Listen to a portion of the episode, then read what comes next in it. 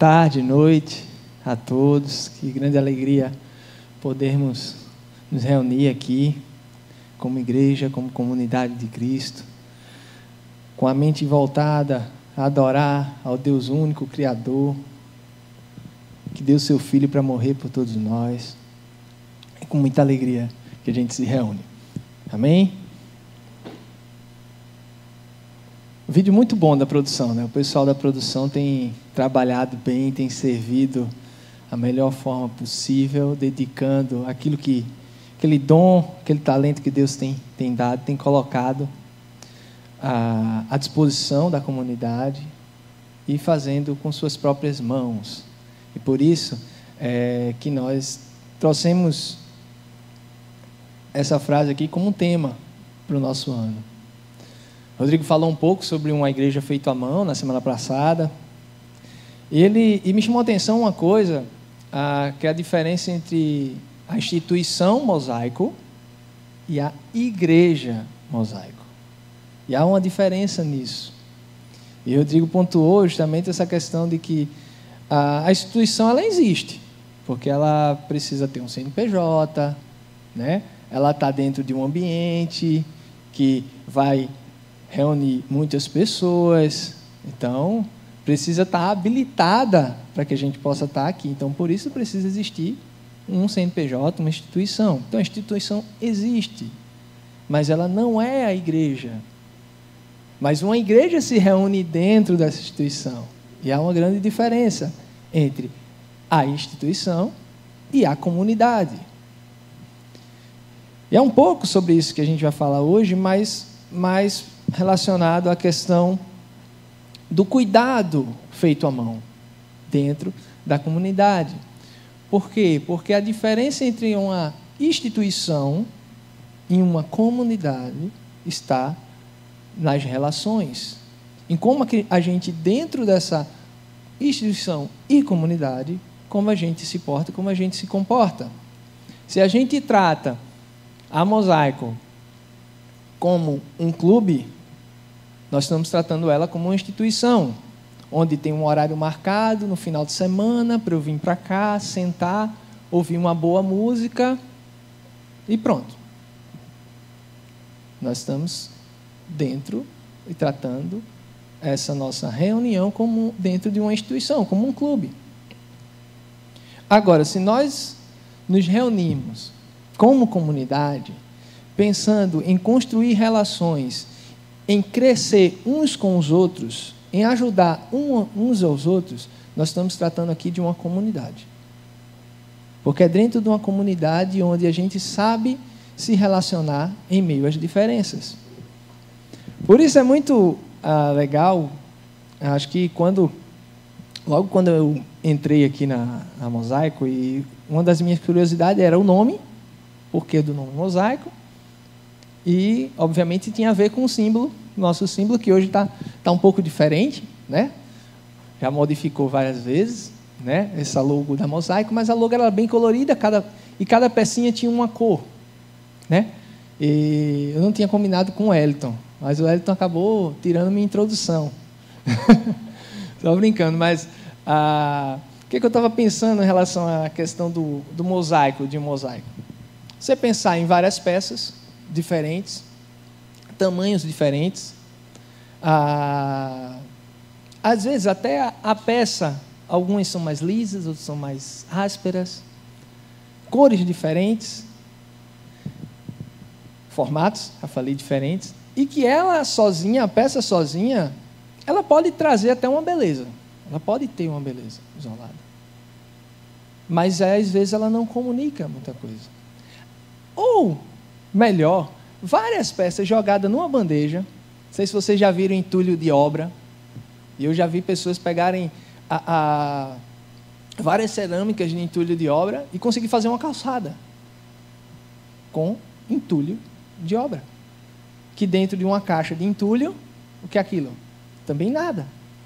Então, se a gente se reúne como comunidade, como um entulho de obra, e sem saber como lidar com aquilo, mas a gente tem que entender uma coisa: existe uma mão que sabe lidar com aquilo. E a mão do artista maior aquele que criou o universo. O nosso Deus Criador. E é essa mão que pega uma caixa cheia de entulho, uma caixa que a gente, como instituição, colocou lá o CNPJ e botou o nome mosaico. E quando a gente está aberto para que o Criador monte o mosaico, aquelas peças que às vezes não têm significado nenhum, não têm beleza, não tem, não tem formas que são diferentes, que parece que não se encaixam, se transformam num mosaico belíssimo no mosaico que chama a atenção daqueles que estão olhando para este mosaico. E essa é a riqueza de uma comunidade relacional. Uma comunidade que sabe se relacionar dentro das diferenças. Onde, se tem uma peça que está com defeito, se está áspera, uns com os outros, ligados com o Criador, possa ajudar a essa peça e manter toda aquela caixa que é um entulho sempre formada na arte original que o Criador quis transformar. E esse é o nosso papel, como igreja, como comunidade. Não sermos somente peças isoladas. Hein? E isso é importante, porque muitas pessoas pensam que o ser igreja, eu posso ser igreja. Mas igreja é uma palavra que indica pluralidade. Não é uma palavra singular. É uma palavra plural. Ela significa assembleia. E assembleia se reúne, você monta uma assembleia no seu condomínio com uma pessoa só? Consegue resolver alguma coisa? Não, não, não existe assembleia com uma pessoa. E é engraçado que dentro de, de instituições como, como condomínio, é, para ter assembleia tem que ter um quórum, né? Mínimo tal, porque senão não é assembleia. E a palavra assembleia é a palavra traduzida para igreja. A palavra grega lá, a palavra hebraica, que está no Antigo Testamento, é, são traduzidas como assembleia e que nós traduzimos principalmente no Novo Testamento como igreja.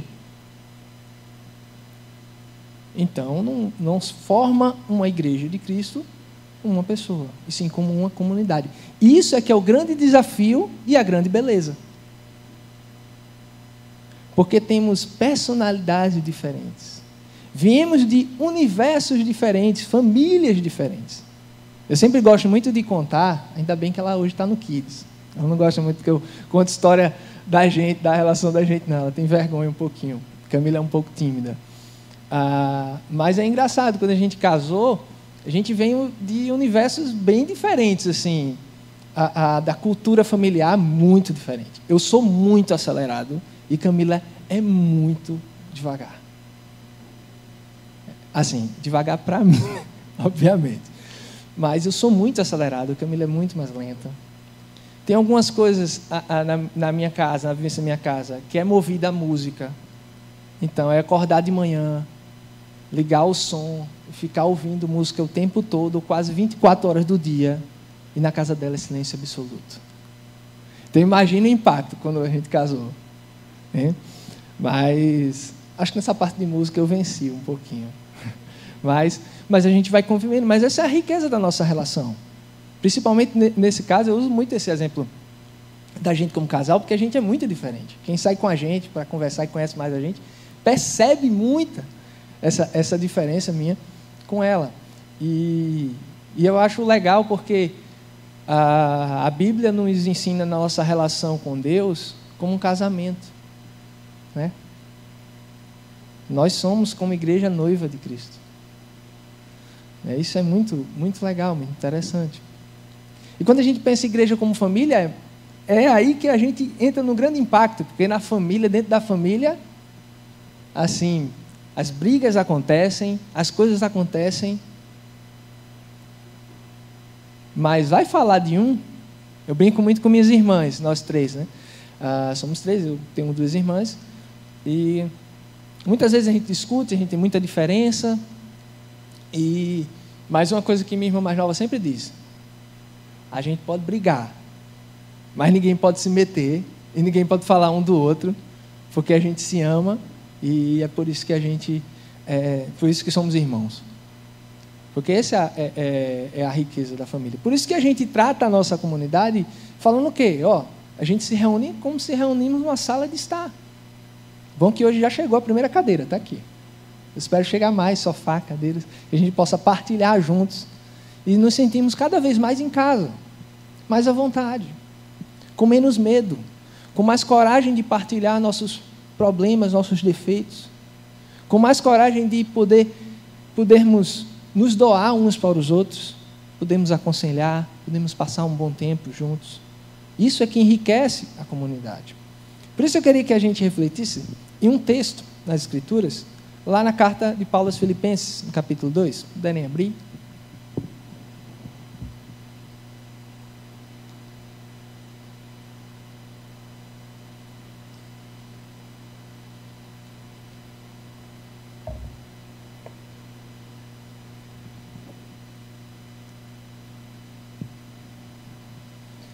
Carta de Paulo aos Filipenses, capítulo 2, a partir do verso 1, tá?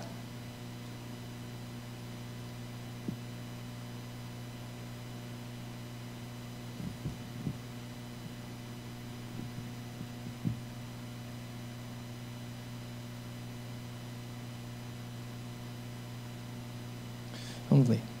Filipenses 2, a partir do verso 1, a gente vai ler até o 8. Tá bom? Se por estarmos em Cristo, nós temos alguma motivação. É, perdão.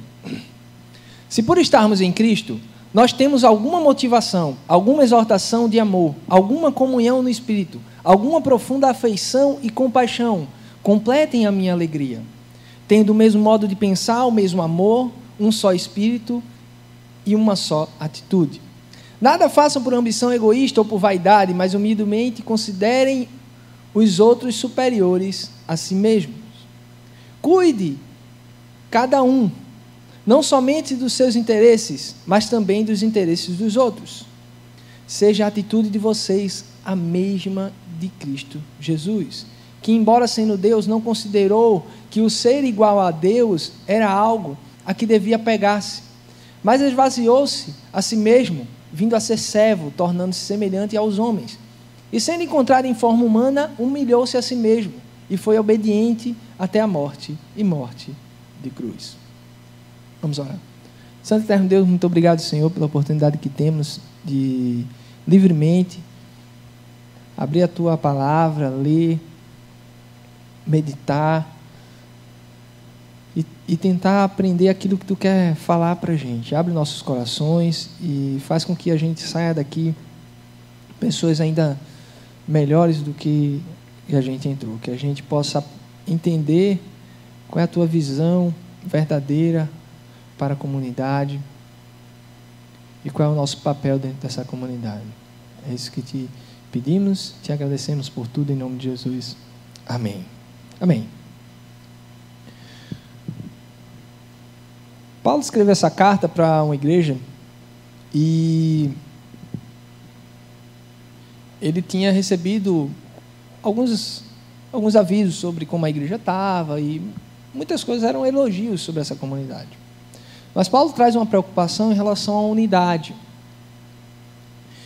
E essa questão da unidade ela está ligada à questão do, do, do egoísmo.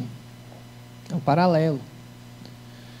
Quando a gente estava falando ali sobre questão da instituição e da igreja como comunidade, muitas vezes, quando a gente transforma a igreja numa instituição, é quando a gente a gente está muito mais preocupado na gente.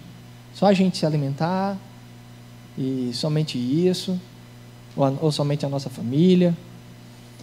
E quando a gente pensa numa questão, numa relação de comunidade, a gente entra numa comunidade cristã, a gente se reúne numa comunidade cristã, não somente para receber, mas sim para doar também. Uh, eu costumo sempre falar sobre a questão uh, das necessidades, nós como comunidade, da questão do serviço, né, do, do, voluntariado. E às vezes a gente tem, um, tem pessoas que têm uma preocupação enorme, ou medo, até por, por história, por tempo que teve em outras igrejas, de, do serviço dentro da comunidade virar um ativismo. Isso é um perigo, concordo plenamente. Às vezes você se envolver tanto, daqui a pouco seu final de semana está fechado em tudo que você está fazendo na igreja. Não só o final de semana, mas a semana toda. Porque a gente tem pessoas aqui que abrem a porta das, sua, das suas casas durante a semana para receber as pessoas. E muitas vezes tem que estar aqui no domingo, chegando mais cedo, é, é, ensaiando, ajeitando o som, dando aula no, no Kids e tal. Isso pode se tornar um ativismo. Mas como é que a gente combate esse ativismo? Somente mudando ou, ou moldando uma liderança que pode ser muito, que cobra muito e tal?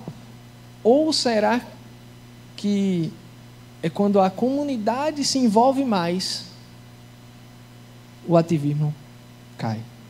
E tem uma coisa muito importante: às vezes a pessoa nem se sente que está ativista, está sempre praticando com muita boa vontade, pensando na comunidade, mas aquilo com o tempo vai consumindo ela. E o problema maior não é somente ela que está ali. Pelo contrário, às vezes está de bom coração e está tá querendo servir a comunidade. Mas às vezes é quando a comunidade está inerte e, e, às vezes não está não tá raciocinando que está tratando a comunidade como uma instituição. E, essas, e as pessoas estão, estão muito envolvidas, estão sobrecarregadas no envolvimento elas estão precisando de ajuda. Quando a gente se movimenta como comunidade para dar um curso, para ensinar um pouco sobre som, para ensinar como trabalhar com as crianças, para partilhar em alguns momentos em reuniões com os líderes de pequeno grupo, que é uma das coisas que a gente vai fazer esse ano, alguns treinamentos para os líderes de pequeno grupo. É com essa intenção de que a comunidade mosaico entenda qual é o nosso papel dentro da comunidade. Não é a gente. É, é como eu estava pensando quando eu, quando eu entrei na, aqui na Mosaic, na igreja anterior, e estava conversando com um amigo que foi da primeira igreja, que é da primeira igreja que eu fiz parte, até onde eu fui batizado e tudo. E a gente estava conversando sobre as pessoas que saíram da comunidade, aquelas que permaneceram na fé e aquelas que não permaneceram na fé. E sabe qual era o maior ponto naqueles que saíram daquela comunidade, foram para e permaneceram na fé e foram para outra comunidade? São justamente as pessoas do qual eu e ele, que somos de comunidades diferentes, ainda nos relacionamos. Por quê? Porque a relação ainda existe. Se estamos em Cristo, qual é a motivação que temos dentro das nossas relações? Qual é o sentimento que transborda? É o que a gente estava lendo nos primeiros textos, nos primeiros versos. Qual é o sentimento? De amor, comunhão em espírito, de afeição, compaixão.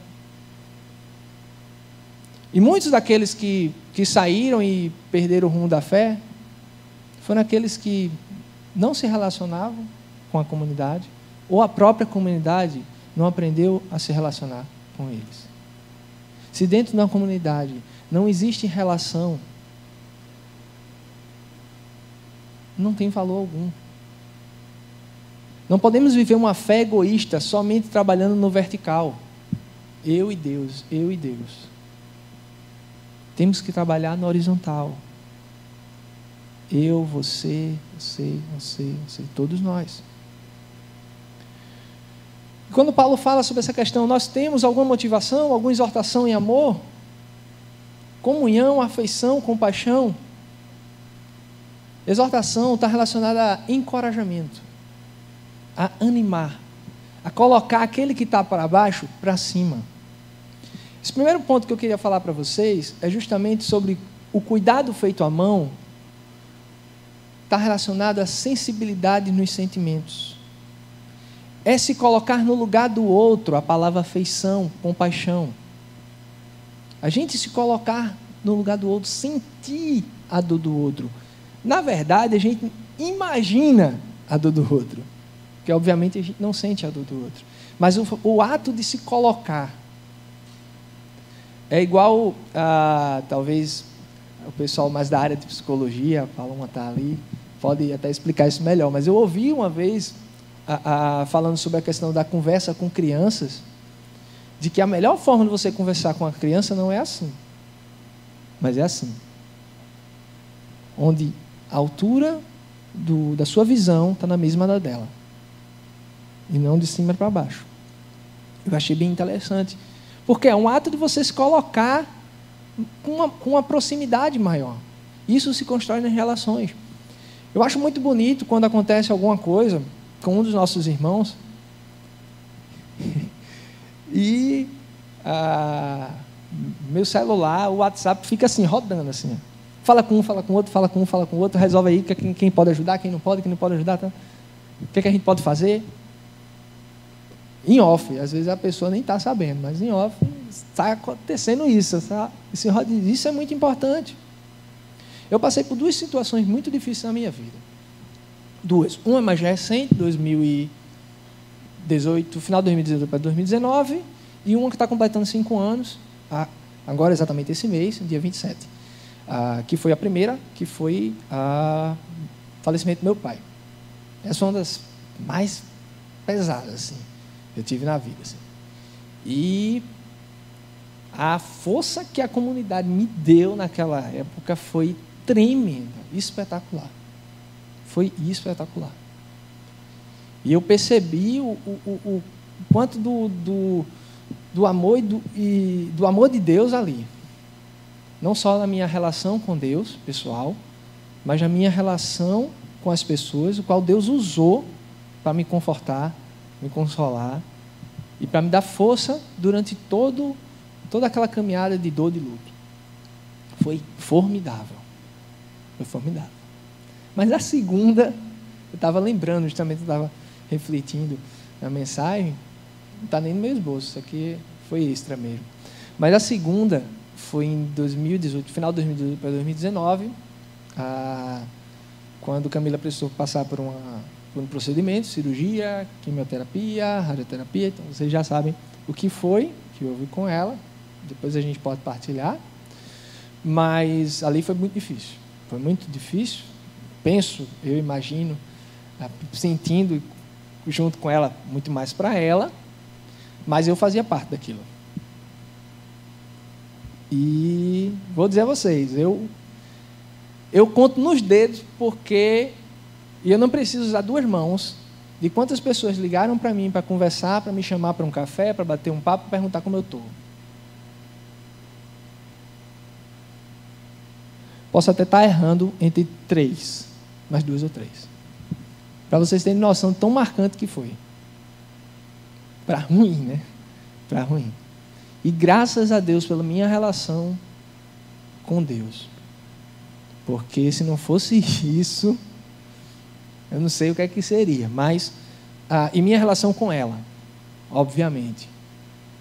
Então, isso tudo ah, me fortaleceu a manter a caminhada. E Deus me ajudou muito nesse momento, mesmo sozinho, a perceber também a questão da, de ter ficado realmente só e quase ninguém a ter buscado tal. Mas Deus também me ensinou a desacelerar. Ele fez: Não, acho que você precisa desligar um pouquinho a chave, refletir um pouquinho nas grandes mudanças que você tem para fazer. E, e ele fez isso. E graças a Deus por isso. Eu sou muito grato a Deus por isso. Mas eu só queria trazer esse, essa, esse, esse testemunho, esse relato e tal, mas para vocês entenderem, e falando de forma pessoal, o, o, a diferença que é quando nós passamos por uma dificuldade e temos alguém para estar tá ali partilhando com você. E quando nós passamos por uma dificuldade e não tem quem partilhe com você, e aí, e aí é uma coisa muito, um alerta muito bom para a gente. A gente não sabe como é que está a relação de, com Deus do nosso próximo. Se ela não tiver muito boa, talvez ele não vai conseguir ouvir a voz de Deus e onde Deus vai indicar o caminho que ele vai, que ele vai precisar ir. E a gente precisa disso. Cada um de nós aqui passamos por muitas dores todo dia. Todo dia. no trabalho, na faculdade, na escola, na universidade. Já falei universidade. Na família. Na família de fé, na família que não, não partilha a mesma fé. Não é fácil. Somente não é fácil morar no Brasil. Não é fácil. Não é fácil. Por isso, somos desafiados, e aqui por Paulo, por Deus, através da Sua palavra, a entender nosso papel como comunidade de saber tratar com os sentimentos, de encorajar as pessoas, de partilhar de momentos de comunhão, e momentos de comunhão está relacionado a juntar pessoas com o mesmo propósito de fé.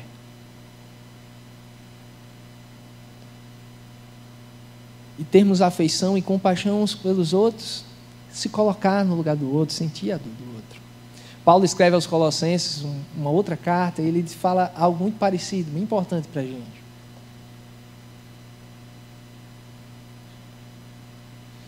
Portanto, como povo escolhido de Deus, santo e amado, revistam-se de profunda compaixão, bondade, humildade, mansidão e paciência. Suportem-se uns aos outros e perdoem as queixas que tiverem uns contra os outros. Perdoem como o Senhor lhes perdoou. Acima de tudo, porém, revistam-se de amor, que é o elo perfeito. Compaixão, bondade, humildade, mansidão, paciência. E um ponto muito importante: suportem uns aos outros. Não é fácil uma relação familiar a gente suportar uns aos outros, não, não é fácil. Sabe por que não é fácil, gente? Porque a gente conhece o defeito do outro. Não sei se vocês já passaram por esse tipo de situação, mas tá ali o relacionamento muito bom, às vezes com os irmãos, tranquilo, conversando. Surge uma briga, aí sempre o que vai estar tá mais alterado vai falar algumas coisas que pensa e que nunca quis falar. Não sei se vocês já perceberam isso. E é justamente aí onde há a ferida maior. E também é aí onde há o ponto do problema. Porque se você sente algo pelo outro que é ruim e você não fala, eu acho que é algo para a gente refletir se o errado é aquele que faz, às vezes sabendo ou não sabendo, ou você que não soube partilhar isso com ele em algo que incomoda. E esse é o grande desafio das nossas relações, esse é o grande desafio de suportar uns aos outros e perdoar assim como Deus nos perdoou. E essa é a maneira, é o grande desafio da gente se colocar no lugar do outro. E a segunda coisa relacionada ao cuidado feito à mão, primeiro a relação do sentimento, você se colocar no lugar do outro, aprender a partilhar uns com os outros. O segundo está relacionado à nossa motivação, que eu até falei um pouquinho sobre essa questão dos nossos interesses contra os interesses da comunidade. Que é a atitude de humildade, de humildade. Reconhecer que o próximo pode te dar algo. Muitas vezes a gente se reúne no meio da comunidade e acha que a gente, por saber fazer alguma coisa e tal, está ali fazendo e tal, e acha que o outro não, não vai contribuir nada em você. Às vezes a gente se enche de, de é, de egoísmo e achamos muitas vezes somos melhores do que outros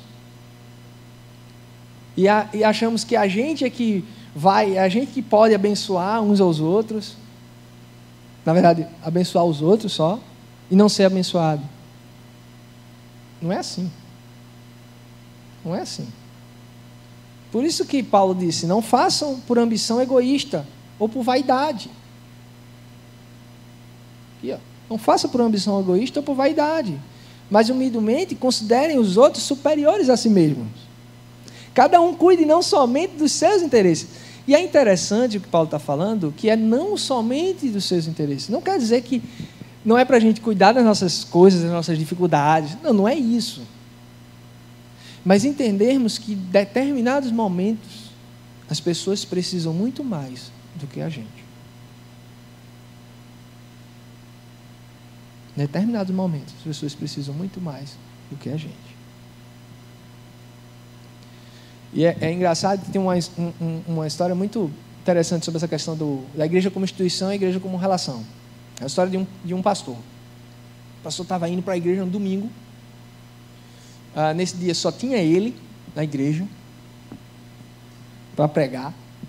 Ele estava indo para a igreja e recebeu um telefonema de um familiar que ligou para ele, chorando, ah, dizendo que estava com, com um problema de, de trabalho e que queria se matar.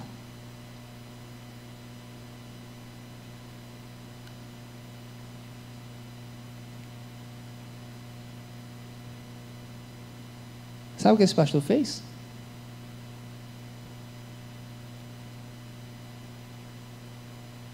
Não, meu filho, você está onde? Ele parou o carro. Não, estou em casa. Se ajoelhe, ore ao Senhor. Mais tarde eu chego aí. Preciso dizer o fim da história. No outro dia tinha um velório.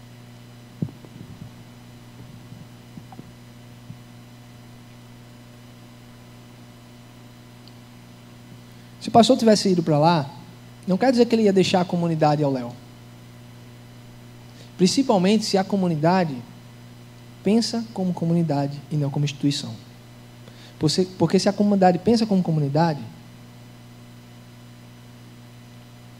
o pastor, o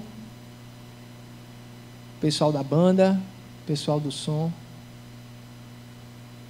podem ter seus problemas, seus chamados, para resolver um problema qual Deus estava chamando para resolver, que é um problema que está relacionado à sua relação com o próximo, de amor, de compaixão, de se colocar na dor no lugar da dor do outro e voltar.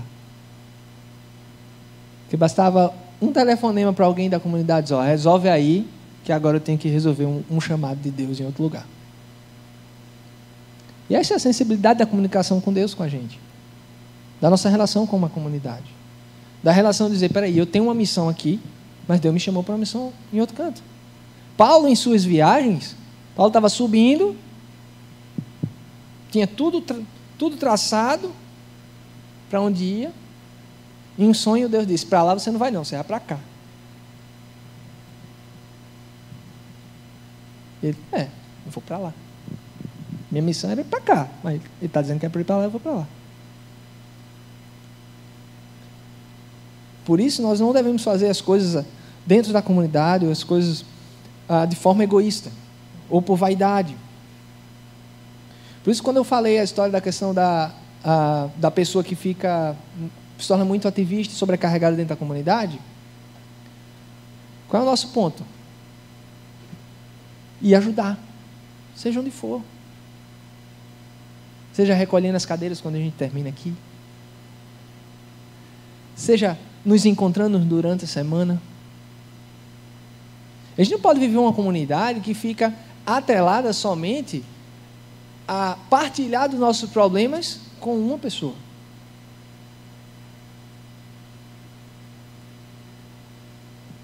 É por isso que a gente tem os nossos pequenos grupos. É por isso que nós buscamos ao momento que a gente consegue tempo e a gente se reúne com nossos encontros que fazemos com os voluntários, nossos encontros com líderes, nossos encontros com outros pequenos grupos, nossos encontros para conversarmos, partilharmos a nossa vida, ou ir para o cinema, ir no shopping, passear, conversar. Tudo isso faz crescer a comunidade, tudo isso é pensar uns nos outros. É a gente pensar isso, isso, uh, principalmente quem conhece Rodrigo, e Rodrigo conversa muito comigo sobre isso é que durante a semana a gente tem que ficar pilhado no sentido se a gente falou com alguém, a gente ligou para alguém, porque se a gente não fez isso, a semana da gente não foi completa. Porque muitas vezes o nosso dia dia, nosso cotidiano, toma conta da gente. E, e digo, as pessoas sentem falta disso.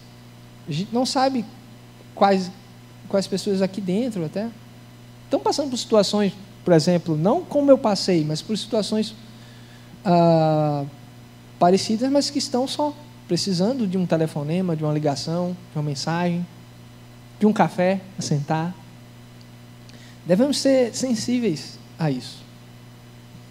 Seja a nossa atitude a mesma de Cristo. E aí é o terceiro ponto que eu queria tratar. O segundo é sobre essa relação da motivação. Qual é a nossa motivação? A nossa motivação é o próximo.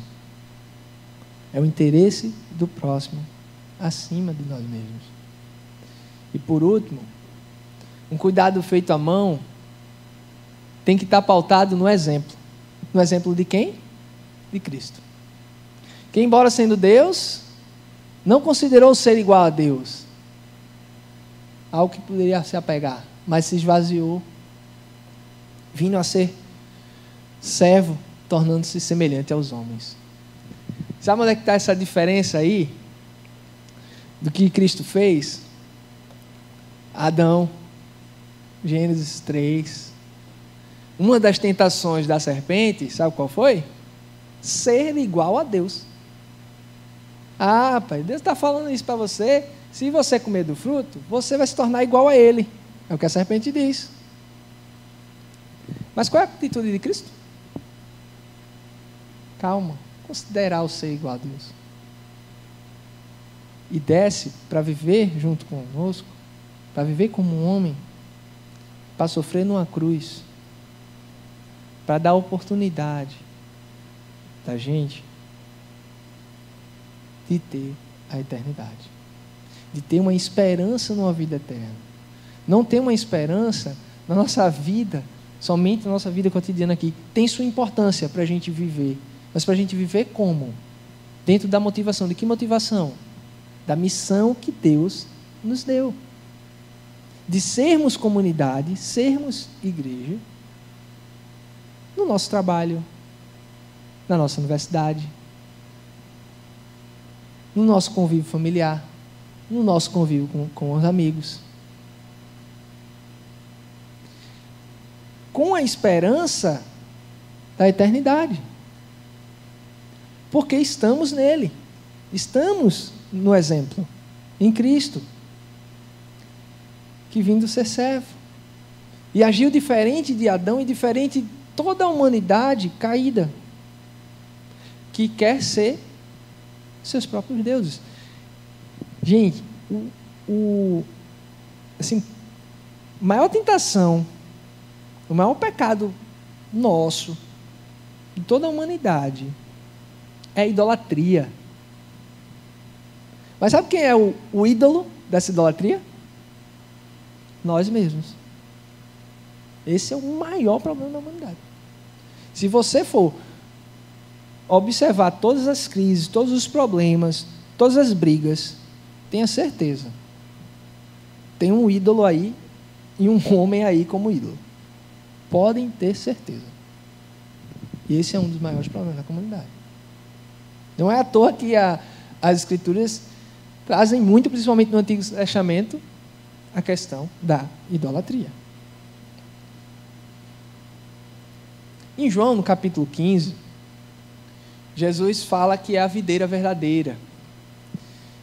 E ele fala uma coisa que é interessante, lá no verso 5 de João 15. Ele diz: Eu sou a videira e vocês são os ramos. Só que nessa conversa que Jesus está tá tendo aqui sobre eu sou a videira, ele está falando que os ramos dão frutos. E aqueles que não dão frutos, o pai, que é o agricultor, Deus, corta. E aqueles que dão fruto, ele poda. Para quê? Para que dê mais frutos. Quando nós construímos uma boa relação dentro da comunidade, muitos do que estão sofrendo e que são também em ramos, eles são podados por nós também. Porque nós somos usados por Cristo. E a gente começa a ver frutos nisso. Quando nós nos dispomos a sermos usados por Deus, Nós somos podados. E os outros são podados. E vai gerando mais frutos. Mais frutos. E esses frutos que vão sendo gerados não é um grande prêmio. Não é crescer na vida. Não é somente isso. Quando passamos por uma tribulação e recebemos uma ligação, e uma pessoa começa a nos confortar, nos consolar, eu tenho certeza que Deus está gerando mais frutos naquela pessoa. Sabe por quê? Porque aquele que está sendo confortado é, é um dos grandes frutos que nós estamos colhendo para as nossas vidas. Sabe por quê? Porque eu sou abençoado por vocês e vocês são abençoados por mim. Na construção da relação, nós somos bênçãos e somos também abençoados uns pelos outros.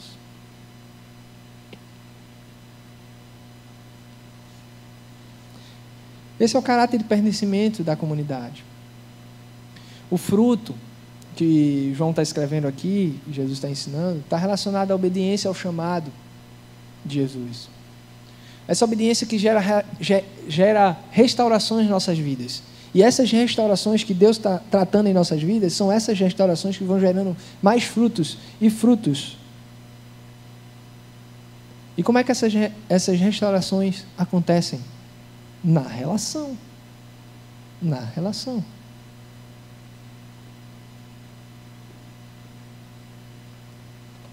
E aí tem um episódio muito bom, eu gosto bastante. Que é em Lucas capítulo 10. Jesus está de boa com os seus discípulos, com as pessoas que estavam reunidas lá com ele.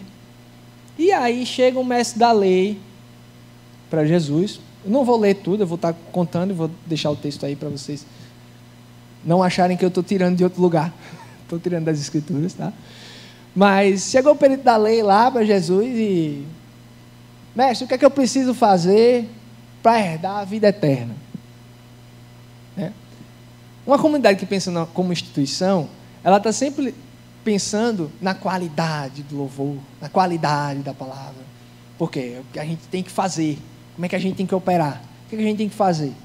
Sempre muito ligada na obra, no que vai fazer. E é interessante a pergunta: o que, é que, o que eu preciso fazer? Aí Jesus, Jesus vai e diz: ó, o que está escrito na lei? É um perito da lei? O que está escrito na lei? Mas tem um detalhe. É a segunda pergunta que Jesus faz em seguida. Como você a lei? O que, é que ele está dizendo? Ó, como é que tu interpreta? Está lá. Mas como é que você interpreta? O que é que eu devo fazer? E ele vai e responde uh, o resumo, né? Dos dez mandamentos, um resumo dos mandamentos. Ame o Senhor seu Deus todo o seu coração, ame ao próximo assim mesmo. Essa é a resposta. E aí Jesus diz o quê? Legal. Você respondeu corretamente, faça isso e verá. Só que tem um detalhe. O detalhe é o próximo. Para um judeu, naquela época, o próximo era aquele que partilhava da mesma fé. Né? Um gentio, um samaritano, aquele que não pensava da mesma forma, que não partilhava da mesma fé, o romano. Esse não. Esse não é considerado próximo. E Jesus quer tratar aqui da lição sobre o próximo. E aí ele vai contar a famosa parábola do bom samaritano. Um homem descia de Jerusalém para, para Jericó, é uma cidade alta Jerusalém, descia para uma cidade baixa, Jericó. Então, entenda o sentido, está descendo. Certo? E o homem é roubado, apanha, fica numa situação de quase morto, que é o que o texto fala. Só que aí vem alguém do serviço do templo, sacerdote, depois o levita. Perceba que o texto diz que eles estão descendo. Então estão saindo de Jerusalém, indo para Jericó. Ou para outra cidade, mas estão descendo. Estão no mesmo sentido. Então vem, vem lá o cara, quase morto. O que, é que eles fazem? Não tem nada a ver com isso, não. Seguir minha vida. E o levita, não tem nada a ver com isso, não. Seguir minha vida. E é importante entender que o, o sacerdote levita, normalmente eles. Há uma, há uma interpretação de que eles, por estarem saindo de Jerusalém, eles estavam possivelmente no templo fazendo serviço. E demorava dias. Então, quando terminava o tempo de serviço deles, eles desciam para suas casas. Ou seja, imagine o pessoal, principalmente o pessoal da saúde aí, que dá plantões de 24 horas e largam, ou a gente, nosso trabalho, que larga, pega aquele trânsito, né, aquele trânsito genial que de Recife, né? Trânsito tranquilo, está voltando para casa e o cara vê a situação. O que é que ele fez? Não me preocupar com isso não, já estou lá servindo lá no templo, já estou cansado, tenho que chegar em casa. É o que o sacerdote levita faz. Só que vem o samaritano.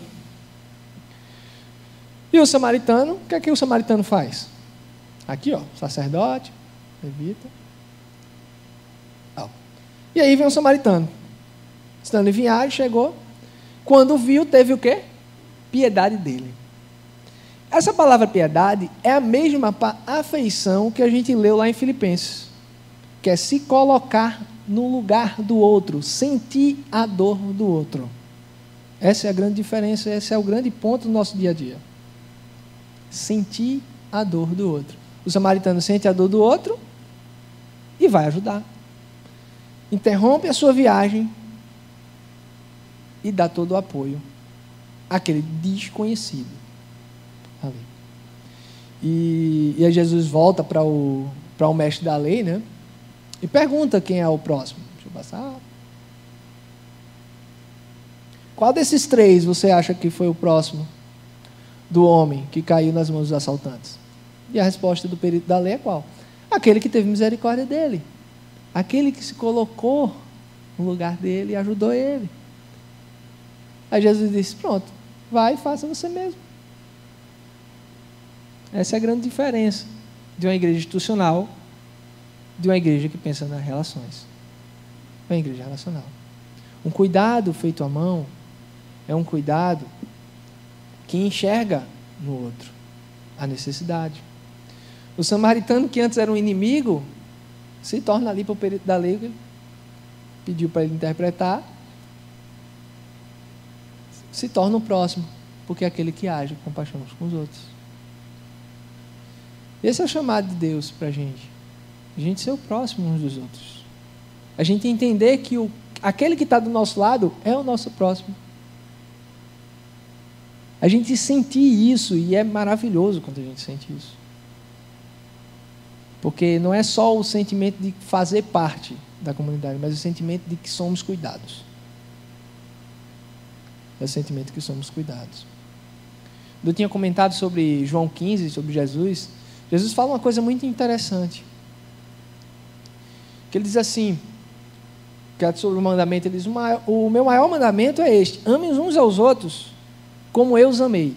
E é interessante que ele está falando isso aqui no contexto quando ele fala que ele é a videira e nós somos ramos. E ele vai e diz, ó, o maior mandamento é esse, ame uns aos outros como eu os amei. Não existe uma videira com um ramo só, não. Ela precisa de vários ramos para que ela dê o quê? Mais frutos e para que esses ramos sejam podados a cada dia mais por Cristo e possa dar mais frutos. E essa é a riqueza de uma igreja feita à mão.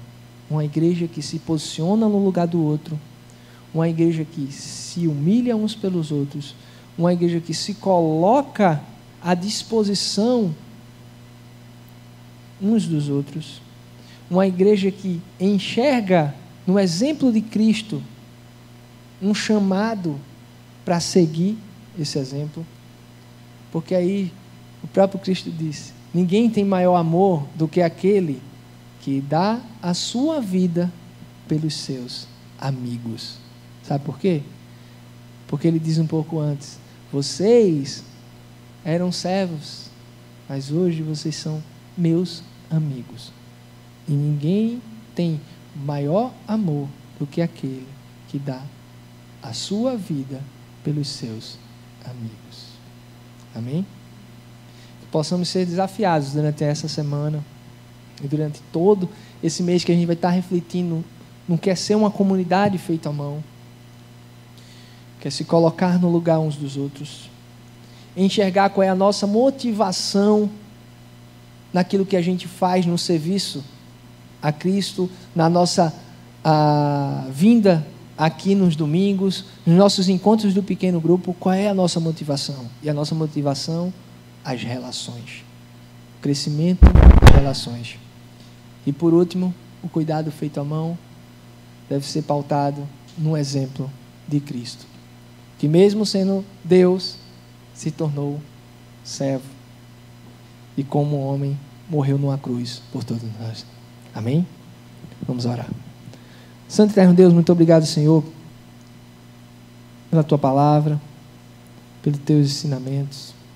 Muito obrigado por tudo que tem feito por nossas vidas. Senhor, queremos te pedir que tu possa nos desafiar cada dia mais a sermos usados por ti, a entendermos o nosso chamado, a entendermos o que a gente pode fazer para o crescimento do teu reino. Não é o crescimento de uma instituição, mas sim o crescimento da tua igreja. Que tu possa nos desafiar, Senhor. Que possamos usar nossos dons, nossos talentos, como muitos, e isso é um, um agradecimento que temos a Ti. Muitos dentro da comunidade da Mosaico que têm se doado, doando seus dons, seus talentos, seu tempo, para poder partilhar com muito amor daquilo que Tu tem abençoado eles. Continua conosco, nos abençoa durante essa semana, cada família representada aqui. E nos usa. Em nome de Jesus. Amém.